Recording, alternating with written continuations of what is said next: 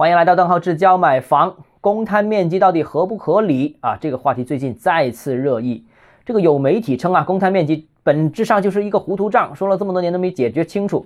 那网络上呢，也有不少人认为公摊面积只有中国才有啊，这个外国是没有的，应该取消公摊面积等等等等。那到底公摊面积是怎么一回事儿？合不合理？能不能取消？其实这个话题啊啊，说白了就是隔一两年就会讨论一次。从事过房地产和房地产周边的人其实都知道啊，买过房的人其实也能理解。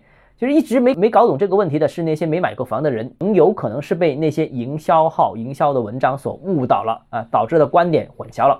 那今天跟大家科普一下这个问题啊。首先我想说啊，这个公摊面积其实是一个客观存在，这不是谁发明的，不是谁创造的，不是谁有谁没有的问题，它是本身就客观存在啊。呃，想说一下，这公摊部分这个公摊面积包括什么呢？包括走廊了，包括电梯间了，走火通道了，电梯了，配电房了，泵房了，管井位等等等等。那这些虽然不是每家每户自己套内的面积，但是是。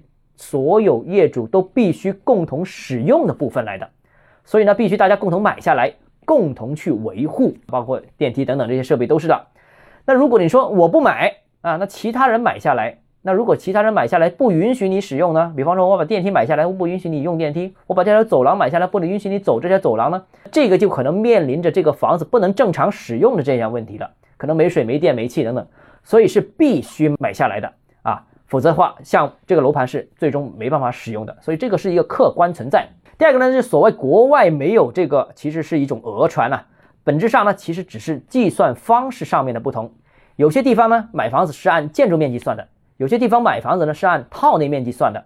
而我国的不动产登记证上面呢，其实建筑面积、套内面积都有显示，都是标注的很清楚的。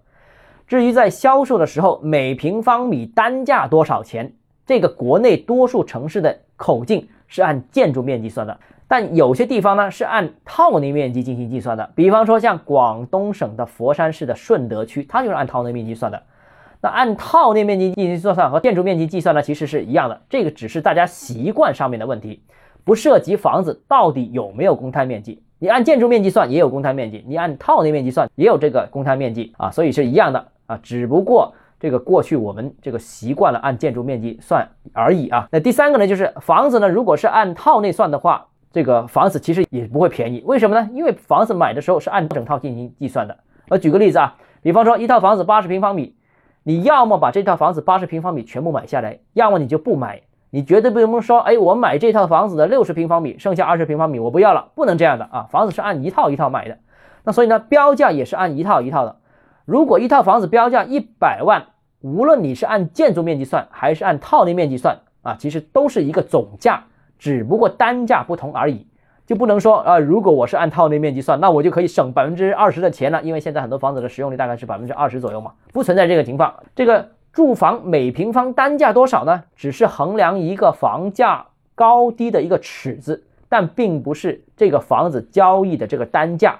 啊，我按套内面积算，这少给点总面积啊，不是这样的啊，是按套算的，不是按面积算的。